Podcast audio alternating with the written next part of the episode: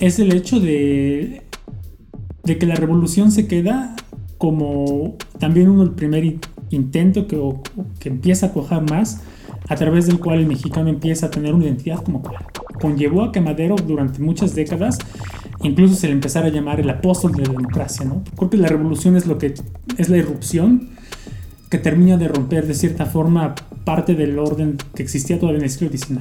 Parece haber también esto cíclico de la propio de las revoluciones, en donde la candería, bueno, se busca instaurar nuevos amos, o sea, y el esclavo sigue siendo esclavo.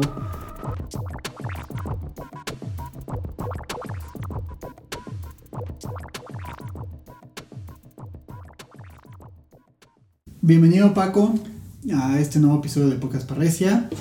Que te digo bienvenido, pero en realidad pues también tú me estás dando la bienvenida aquí en tu, en tu casa, lo aprecio muchísimo. No, es todo un gusto tenerte aquí. Y agradezco mucho que hayas hecho el indómito viaje de cruzar la frontera Puebla-Tlaxcala y venir hasta, hasta el corazón de, las tierras tlaxcaltecas. Buenísimo. fíjate que me encanta como la carretera, manejar así como, como sintiendo que no hay tránsito y, todo eso, me, me, encanta. Entonces, cuando me dijiste ven aquí a Tlaxcala, yo dije, yo por mí encantado, porque además salimos de, de Puebla, o sea, como que, eh, digo, no porque Puebla tenga nada de malo, sino porque eh, con esto del encierro y así, como que para mí salir es wow, buenísimo. Sí, y, esa parte de la carretera por la que veniste, creo que es una de las más bonitas, porque tienes campo de los dos lados, ¿no? Y, y ahorita, como te decía hace rato, pues está verde por, la temporada que es este, estamos cerca de verano y pues creo que eh, vale mucho la pena echarse ese, ese, recorrido. Y más el doble si es para compartir algunas ideas. Es muy bonito. Me habías dicho como que nos reuniéramos como en línea y así. Pero cuando me abriste como la, la, opción de presencial, yo dije presencial, lo, que tenga que quedarse, ¿no? Sí, sí, sí, sí, Pero presencial muchísimo mejor, creo que además la gente lo, lo puede apreciar sí. Eh, mejor y pues bienvenido a este espacio. Gracias. Que, la verdad es que ya tenía como un tiempo queriéndote invitar, eh, sobre todo por eh, la diferencia de... Mm, estudiamos cosas que son diferentes, pero para mí es como un gusto poder dar espacio a, a estas otras áreas, ¿no? O a estos otros campos. Entonces, pues habíamos platicado ahí por, por el inbox de Facebook de que querías abordar la, revolución mexicana. Sí, sí, sí. Entonces, eh, no sé si haya algo que quisieras agregar antes. Ah, antes me gustaría que te presentaras. Este, ah, sí. De, forma breve, darte un pequeño espacio para que le hagas saber a la gente cómo... ¿Quién pues, soy? ¿Qué estudiaste? ¿Quién eres? ¿Y por qué la revolución? ¿Y por qué la revolución? Sí. Bueno, pues este, me llamo Francisco Corona Flores, Paco, Paco Corona o Paco para mis amigos. Eh, estudié humanidades en Lupaep. Eh, allí, de allí nos conocimos, Javi y yo, hace ya algunos años. Y empecé a estudiar allí desde 2010 a 2016. Y de 2018 a 2020 hice una maestría en Historia y Patrimonio en, en un consorcio de universidades eh, dentro de un programa de Erasmus Mundus, que fueron las universidades de París, Panteón Sorbonne, en, Francia, de Pado en Italia y de Évora en Portugal. Y bueno, terminé el año pasado y aquí estamos.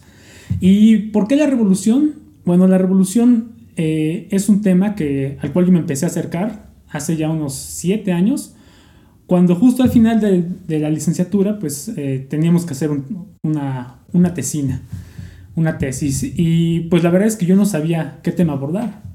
Y tan desafortunado fue mi encuentro primero con, con este ejercicio de investigación que eh, cuando yo llego a empezar a tratar el tema de revolución, pues en realidad ya había cambiado dos veces de, de, tema previamente y dos veces de asesor. Pero inmediatamente en cuanto me empecé a involucrar con, con el tema de la revolución, me, me, fascinó, porque te das cuenta que hubo muchas cosas que convergen. En, es una guerra, una guerra. Pero pues eh, posteriormente aún así resulta fascinante poder analizarla. ¿Sí? Y te propuse la revolución, en principio porque conocía este tema, este tema bastante bien, eh, pero también porque considero que mucho de lo que somos actualmente mm, se puede arrastrar de cierta forma al, legado de la Revolución Mexicana, ¿sí? que pues prácticamente dependiendo a qué autor consultes, eh, más o menos todos coinciden que al menos en una de sus primeras fases concluye en 1920 y pues eso conlleva que ya hace 100 años que, que, ocurrió eso y sin embargo creo que sigue estando muy presente en el imaginario colectivo, en las representaciones artísticas, ¿no? Eh, a mí me llama mucho la atención ese sentido como, y lo comento muy a menudo como Zapata sigue estando allí, ¿no? O sea, quizá ya se haya perdido mucho de la esencia de quién fue Zapata, quizá actualmente la gente ni siquiera se cuestione qué es Zapata, y sin embargo su, su figura, su efigie, eh, su, memoria, cómo, cómo, cómo lo, se le asume, eh, usualmente se le vincula con, con resistencia o, revolución, ¿no? y todos estos movimientos que llevan su nombre, ¿no? Y que quizá ni están ocurriendo en el mismo espacio geográfico donde él actuó, que fue Morelos, ni tal vez tienen tanto el mismo sentido que él enarbolaba en aquel tiempo, hace 100 años, pero sin embargo su figura pervive. Entonces, eh, por eso te propuse la revolución. ¿no? Y además porque creo que a través de este podcast podríamos tocar algunos puntos que tal vez podrían ayudar a, alguien del, público a poder comprenderla un poquito mejor eh, y tal vez con un poco de suerte a poder desmitificar algunas cosas que de lo que usualmente pensamos que, que fue o que ocurrió en la Revolución Mexicana. Claro. Y bueno, ahorita mencionabas como los, los impactos que tuvo la revolución sobre cómo vivimos hoy. Sí. Y mm, yo te preguntaría en primer lugar, ¿cuáles son esos impactos? O sea, yo sé que, por ejemplo, esta cuestión de que aprendimos a mejorar nuestras relaciones exteriores con Estados Unidos, por ejemplo, después de que em, varios de los líderes ¿no? que, que estaban en la revolución tuvieron este conflicto militar de presupuestos, de obtener armas, eh, precisamente por la mala relación con Estados Unidos, o por ejemplo Venustiano Carranza, que tenía como esta, que Estados Unidos no lo reconocía. Eh, además de, de, este, de esta lección de tener buenas relaciones con Estados Unidos y también un poco el conocimiento de lo dependientes que somos de Estados Unidos, ¿Qué cosas ves tú, eh, digamos, de, la revolución que impactan hoy en día? Creo que una de ellas, y tal vez sea la, la más tangible, aunque tal vez no sea tan evidente en primer plano, sea que de cierta forma el, proceso revolucionario, o sea, todos los, los conflictos que hubo a lo largo, al menos de la primera década, eh, han contribuido a que el mexicano en general comenzara o diera un paso adelante en su formación política, en la formación de una cultura política en México. ¿sí? Eh, eso aunado también con un cambio de cierta forma de, régimen. ¿sí? Eh, y creo que para poder dimensionar un poco mejor en qué sentido eh, menciono esto, hay que volver un poquito unos años atrás y darnos cuenta qué tipo de sociedad era México durante el siglo XIX. ¿sí? Eh, el siglo XIX pues termina en, en 1899 en, en, términos temporales, pero me parece que México en realidad termina una década un poco después, ¿sí? es decir, cuando creo que la revolución es lo que es la irrupción que termina de romper de cierta forma parte del orden que existía todavía en el siglo XIX. ¿Cómo, era, ¿Cómo, el México del siglo XIX? Pues tenemos que era un México que en general, aunque había, digamos, ido avanzando y evolucionando en, ciertos aspectos, eh, quizás sobre todo eh, durante el porfiriato, y me refiero a aspectos, por ejemplo, como eh, el hecho de que hubiera, o que se pensara que había cierta estabilidad, me refiero a la paz, o que hubiera cierto progreso económico, o que, por ejemplo, México dejara de tener una deuda externa. Pero creo que al final había una estructura mm, que todavía yo le llamaría de cierto tipo heredera de la estructura colonial que existía. Y creo que la revolución mexicana, a pesar de que no termina de, romper este régimen colonial, creo que le corta algunos filamentos ¿no? y nos acerca un poco más a la sociedad que, que por ejemplo, a los, eh, a, los libertadores de, México, de España, les, les hubiera gustado, ¿no? Me, refiero a este, este documento que se llama Sentimientos de la Nación, ¿no? Ahí se expresa muy bonito, como todas sus aspiraciones, ¿no? Y creo que la revolución lleva un poquito más a, ese, punto al, romper reestructuras que, que, vienen del pasado, ¿no? Y en ese sentido, creo que eh, lo que permite es que, nazca, empiezan a hacer una cultura política, pues, eh, que sigue siendo muy vertical, pero que al menos en papel empieza a, acercarnos un poco más a una democracia, ¿no? Eh, muchos historiadores eh, consideran, por ejemplo, que Madero, que Francisco y Madero, que es el siguiente presidente, eh, bueno, hay un interino allí, Francisco León de la Barra, entre que Porfirio Díaz deja la presidencia y, que Madero la asume, pero muchos historiadores lo que concuerdan es que él, es el primer presidente. ¿Es cuando lo meten en la, en la cárcel? Sí, sí, consideran que es el primer presidente electo, ¿no? Y si lo piensas, pues en términos de, democracia, de, participación ciudadana, pues es, es enorme, ¿no?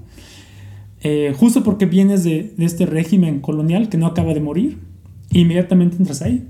Y sin embargo, al parecer, pues fue demasiado radical para su tiempo, ¿no? Tanto que le dan un golpe de Estado meses después, ¿no? Entonces, eh, creo que ese es uno de los avances. No termina de cuajar ahí, pero bueno, nos pone como un dedito enfrente, ¿no? Así ese camino. Eh, nos demuestra que es posible llegar allí, ¿no? Y, creo que también mucho de eso viene, viene con, o, conllevó a que Madero durante muchas décadas incluso se le empezara a llamar el apóstol de la democracia, ¿no? Porque justo muere asesinado en esa circunstancia tan penosa y, adquiere como esta especie de aura, ¿no? Es como, es como un héroe que, que muere antes de ser villano, ¿sabes? esa es una.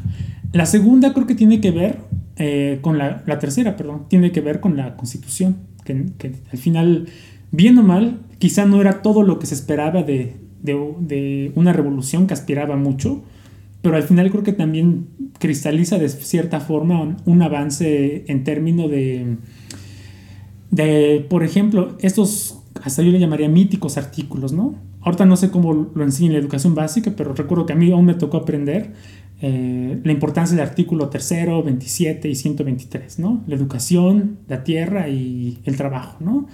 Y creo que esos son, no era el plan de avanzada que muchos grupos revolucionarios querían ver plasmado en una constitución, pero de nuevo, nos empieza a acercar como a una tendencia. Y ah, finalmente, pues, otro punto que yo creo que es quizá no tan claro, pero creo que es muy tangible, es el hecho de de que la revolución se queda como también uno el primer intento que, que empieza a cuajar más, a través del cual el mexicano empieza a tener una identidad como cual, o sea, como mexicano, ¿sí?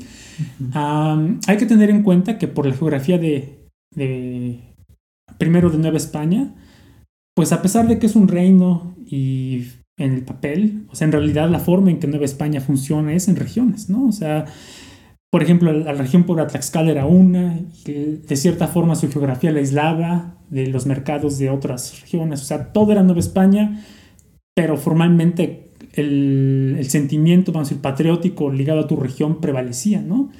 Y después de la Revolución Mexicana, pues vemos ya un intento mucho más, por decirlo así, descarado por, por los líderes que surgen de ella, que emanan, en su búsqueda de darle una cohesión a estas islas que ojo, ya empieza a darse el porfiriato, ¿no? Con la tecnología, los ferrocarriles empiezan a, de cierta forma, a romper esta brecha de regionalismos, empiezan a, cohesionar al país, pero vaya, en la revolución se vuelve mucho más eh, evidente y se hace evidente a través de un plan ya ideológico, ¿no?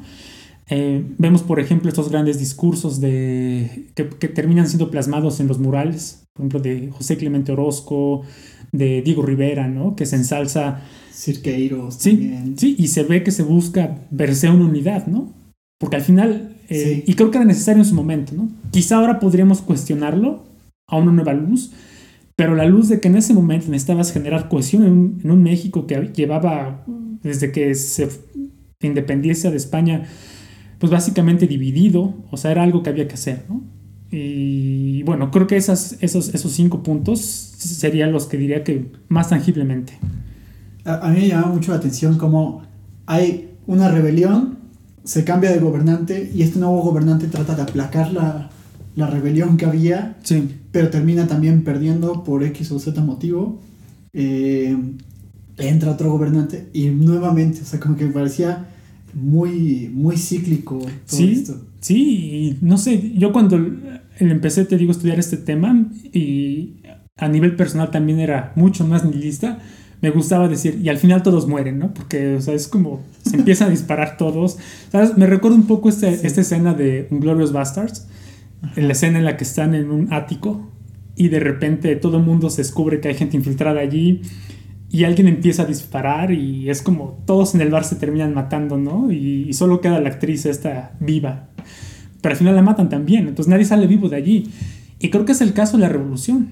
Y eso demuestra, a mi parecer, el hecho de que eh, durante, de nuevo, todo el siglo XIX, eh, pues, bueno, demuestra creo que dos cosas. La primera es que el régimen colonial que, que se instaura durante 300 años en, en, Nueva España en ese entonces, en nuestros territorios, pues permite la extracción de recursos naturales y permite que se articule la economía que gira en torno a la plata, eh, pero lo que no permite es crear una conciencia ciudadana. ¿sí? Y entonces creo que cuando quitas ese tapón, de cierta forma, que era el régimen colonial, el virrey, la estructura, eh, ligada a la corona eh, española, pues tienes un pueblo que, a ver, no es que no sepa dónde ir, pero vaya, no, tiene experiencia política, porque se acostumbró a tener una, estructura social muy vertical, que sigue hasta nuestros días, y pues nunca, nunca, nunca hubo chance de que hubiera, digamos, ningún intento de que las, los sectores amplios pues tomaran decisiones. Entonces creo que eso hizo que también fuera más difícil cuando México ya se vuelve un país independiente que, que haya consensos, ¿no? Porque antes simplemente no había necesidad. Había órdenes del rey, eh, había comunicación con los virreyes, los virreyes actuaban de manera pues, más o menos tajante, tampoco era tan así, pero bueno. Y, y vaya, o sea, y creo que hasta actualmente, pues más o menos estamos, eh, como, mucho, como mucho se dice todavía en el, en el, en el ámbito eh, de la comentocracia, la democracia mexicana es muy nueva, ¿no? Y pues creo que tiene algo de razón, tiene parte de eso en sus orígenes históricos, ¿no? Y creo que por eso en el siglo XIX también, o sea, si te pones a, ver, fíjate, ah, yo empecé estudiando como esa parte y me he ido en los últimos años a estudiar el siglo XIX, ¿no? Porque buscando raíces, ¿no? Y en algún punto cuando te pones a estudiar el siglo XIX dices, oye, este país subsiste porque, por milagro, ¿no? O sea, yo no soy creyente en nada, pero, o sea, algo, ¿no? Porque en el siglo XIX hubo muchos intentos de, hubo mucha posibilidad de que este, eso no cuajara, ¿no? O sea, para empezar, hay una intervención de, o sea, nosotros celebramos la independencia el, de 1810, pero ya la guerra termina en 1821, es decir, 11 años después. Luego, la década siguiente, eh, los franceses quieren intervenir. Tiene la secesión de Texas, ¿no? los territorios del norte el septentrión llamado. Y eventualmente, en las décadas siguientes, pues tienes la guerra con Estados Unidos, ¿no? que ellos le llaman la Mexican American War, ¿no? del 46 al 48. Y luego la década siguiente tienes este, la guerra de tres años, ¿no? o sea, liberales contra conservadores. ¿no? Y luego unos años más adelante tienes la, intervención francesa, ¿no? y luego, o sea, te das cuenta que, que es muy conflictivo, ¿no? Y te das cuenta que al menos la primera mitad, mucho de ese conflicto, pues tiene que ver con el hecho de que, pues de cierta forma hay una falta de identidad, ¿no? Y creo que cuando llega Porfirio Díaz y empieza más o menos a imponer lo que también muchos historiadores han llamado la Pax Porfiriana, pues al final de cuentas es una paz artificial, ¿no? Porque, primero, algo que usualmente no se toma en cuenta es que realmente, aunque muchos historiadores dicen a Pax Porfiriana, pues no, no ocurre tal, porque todo el tiempo, los treinta y pico de años que dura el porfiriato, hay revueltas. O sea, hay revueltas en Yucatán, hay revueltas en Sonora con los yaquis, en Yucatán con los mayas, hay, hay huelgas obreras desde 1884 en los, en los centros fabriles. Entonces, mm, pues si te pones a ver al detalle, realmente hay paz, ¿no? pero digamos en el ámbito político existe cierta paz simplemente porque Porfirio Díaz logra eh, de una forma muy maestra crear un sistema de balances, ¿no? Y pues prácticamente todos los gobernadores son sus, son sus amigos a cierto punto, ¿no? Aquí, por ejemplo, en Tlaxcala, en esa época, gobernó un, un militar que se llamó Próspero Caguanzi y también era amigo de Porfirio Díaz y todo. Entonces logra hacer un balance que vemos que cuando ya ocurre la Revolución Mexicana se rompe y de nuevo se vuelve a una dinámica pues bastante agresiva y bastante, si se pudiera decir hasta autófaga, ¿no? O sea, se devoran a sí mismos, ¿no? y creo que es fascinante actualmente analizarlo como un fenómeno social y, político y militar también, pero vaya, tuvo que ser terrible en ese momento, ¿no? Porque simplemente piensa, o sea, Madero dura en el poder diez y pico de meses. Huerta dura en el poder diez y pico, o sea, imagínate. Y asesinados, y exiliados, y, ¿Sí? y además parece de película, ¿no? O sea, la forma en que matan al hermano de Madero, um, olvide su nombre, pero es que, ¿sabes? Lo capturan y, cerca de palacio de Cumberry lo, le sacan un ojo. O sea, solo tenía un ojo y le sacan el ojo. Es como, es como película gore y ¿qué onda, no? Órale. Y no sé, me llama la atención, te lo decía antes también de grabar, que mm, parece haber también esto cíclico de las propio de las revoluciones, en donde la diría, bueno, se buscan instaurar nuevos amos, o sea, y el esclavo sigue siendo esclavo o, sigue permaneciendo en esta condición, ¿no? O sea, como Porfirio Díaz eh, llega a un momento en el que abandona el, poder, ¿no? Por todas estas revueltas de, Madero y todo esto, eh, que Madero llega prometiendo una reforma agraria, una reforma obrera, eh, es puesto en el poder, no lo cumple, entonces después llega Victoriano Huerta y nuevamente con nuevas promesas, con nuevas esperanzas que tampoco se cumplen. Llega Venustiano Carranza eh, también y que se van dedicando más bien como a pacificar las revoluciones o las rebeliones anteriores. O sea, eh, cuando entra Madero eh, había esta cuestión de calmar a los porfiristas y al mismo tiempo como a los que estaban como en conflicto con, con Madero y después con Victoriano Huerta lo mismo y con Venustiano Carranza lo mismo. Luego llega Plutarco Elías Calles y ya hay como un poquito más de estabilidad ya que pasó la constitución, pero aún así sigue habiendo como todo este conflicto, toda esta, eh, pues sí, toda, toda, esta revolución o todas estas rebeliones y tensiones.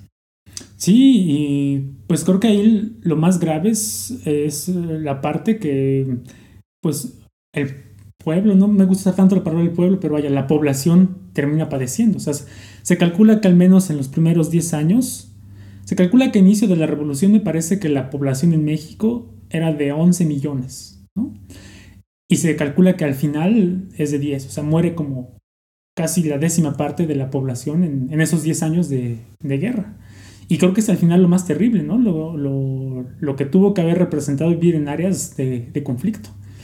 Eh, porque bueno, a nivel cupular, pues sí, eh, pues es una pena que los generales mueran, ¿no? Y, se pierde, por ejemplo, al final, ¿no? De forma igual más o menos heroica, Venustiano Carranza, ¿no? Que lo asesinan en norte de Puebla y tal. Pero pues imagínate también, o sea, eh, y respecto a eso, pues mucho se, se, le acusó en su momento a los zapatistas, ¿no? De, no sé si has escuchado que a Zapata en la prensa de la época le decían el Atila del Sur, ¿no? Haciendo referencia como Atila, el uno que, que, era sanguinario, pues así se le hacía, ¿no? Que a ver, es, es mitad cierto y mitad verdad, ¿no? Pero pues la población en sí muchas veces lo, padecía, ¿sí? Eh, por ejemplo, para, igual para la tesis de licenciatura que hice, eh, yo en ese momento, uno de mis propósitos era tratar de averiguar justamente cómo la revolución había afectado a, a la industria textil, ¿no? Entonces, lo que yo buscaba en los archivos era eran casos de, incursiones militares, ¿no? en una fábrica o, en algo, en uno de esos ámbitos. Y la verdad es que en este ámbito me topé muy poco, pero en cambio para la región Tlaxcala-Puebla lo que sí me topé muchísimo fue el caso de, digamos, de pueblos que eran atacados por revolucionarios. Entonces, creo que al revolucionario, eh, en general, hay que verlo como, como también muchas veces se dice en el ámbito de, los historiadores como un, como un individuo de su época, ¿sí? O sea, que pues quizá tuvo una parte heroica, por la gesta que realizó y los objetivos últimos que, que enarbolaba, pero también que muchas veces hizo cosas totalmente contrarias a eso. ¿no? Hay un caso en particular que, que leí en el archivo histórico de Tlaxcala hace unos años que, que, es el que más se me quedó grabado. ¿no? Hay un pueblo como al sureste, como cerca donde está la planta de Volkswagen, en, no recuerdo en Puebla cómo se llama, cerca de Huamantla.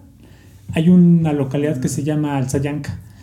Y allí me encontré eh, que creo que era en 1915, o sea, narran ahí eh, cómo entró al pueblo la, mm, pues el grupo armado, porque, y no le digo ejército porque en, la zona de Tlaxcala, Puebla, pues no había cuerpos de ejército como los que tenía Pancho Villa en el norte, ¿no? Que eran de miles de hombres, aquí eran más bien como pequeños grupos.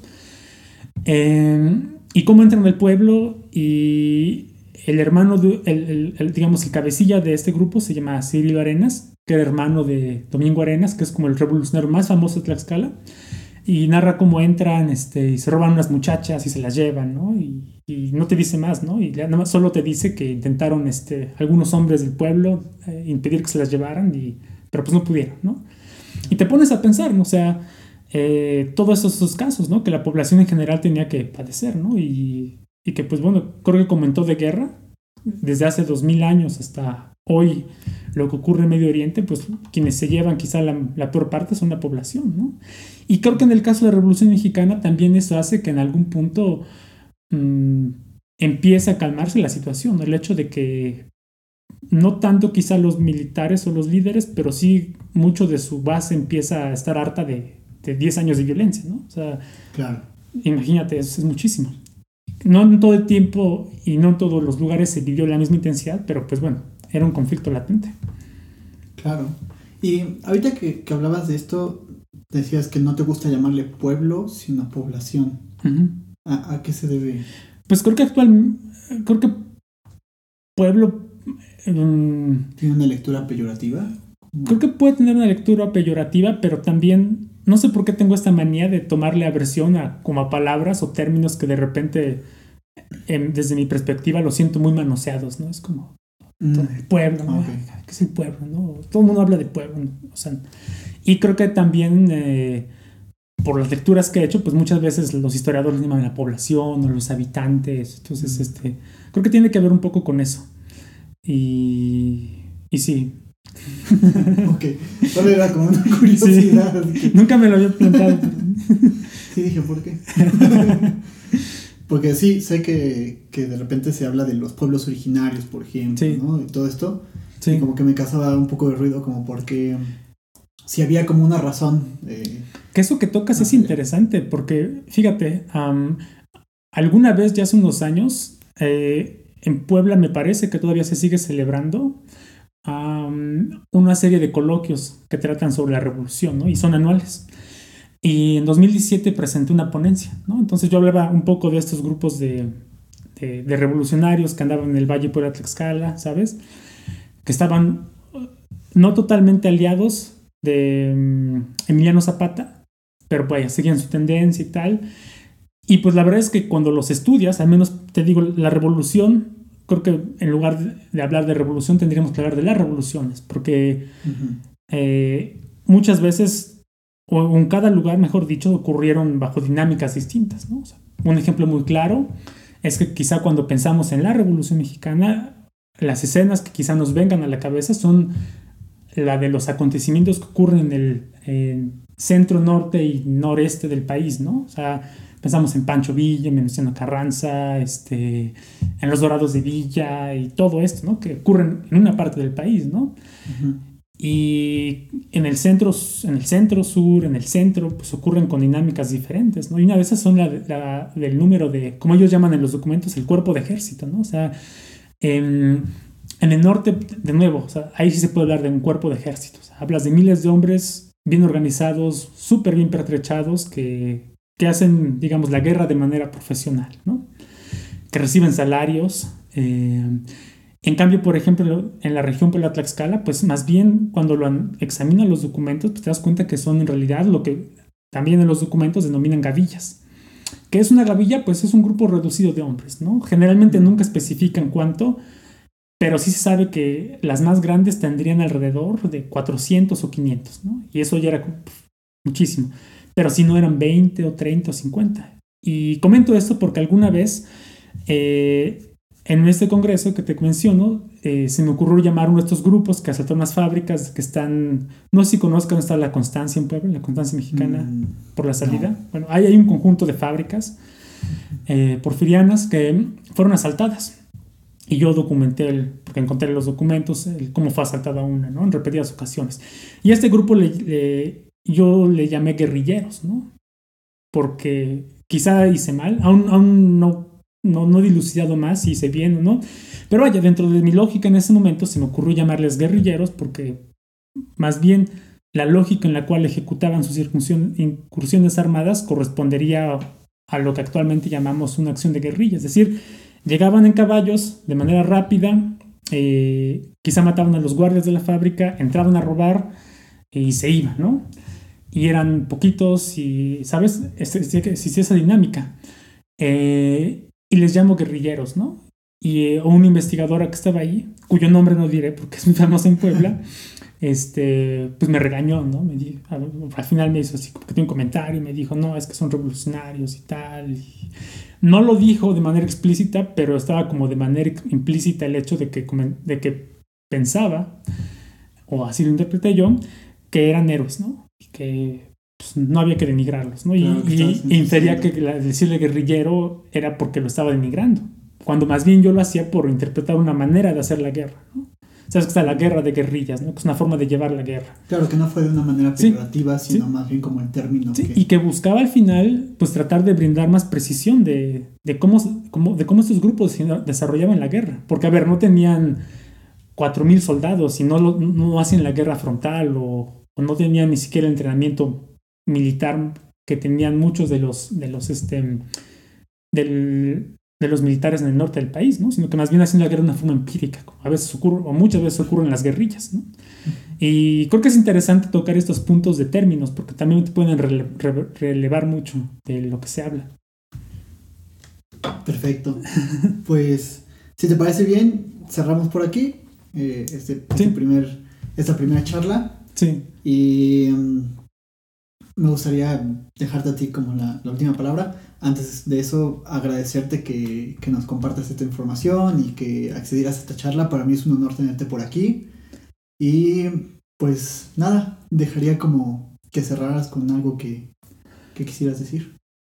Pues, ah, no sé, diría que si queremos conocer estos temas, pues creo que vale la pena a veces ah, tener un poquito o poner, aplicar nuestra curiosidad y dedicarle unos minutos Ah, porque me parece que, aunque son temas eh, que tienen que ver sobre todo con la historia, pues muchos nos pueden aportar a, comprender qué somos como país y por qué somos como somos y, creo que nos pueden brindar una perspectiva más amplia de, de lo que vivimos y eh, de nuestra realidad política. Y creo que al final eso es benéfico porque justo como decía, nuestra democracia es muy joven y necesita que participemos y necesita que participemos con la mayor conciencia posible. Y bueno, la historia nos puede brindar muchas respuestas o, muchos puntos de referencia que, nos pueden iluminar al respecto. Pues muchísimas gracias a quien, a quien está viendo el video. Eh, recuerda darle like, suscribirte al canal de YouTube. Eh, dejarnos tus comentarios, qué te parece este nuevo formato de, de videos un poco más cortos. Eh, y nos veríamos el siguiente domingo con un video nuevo. Así como si fuera televisión. Apágala. Ah, no se apaga.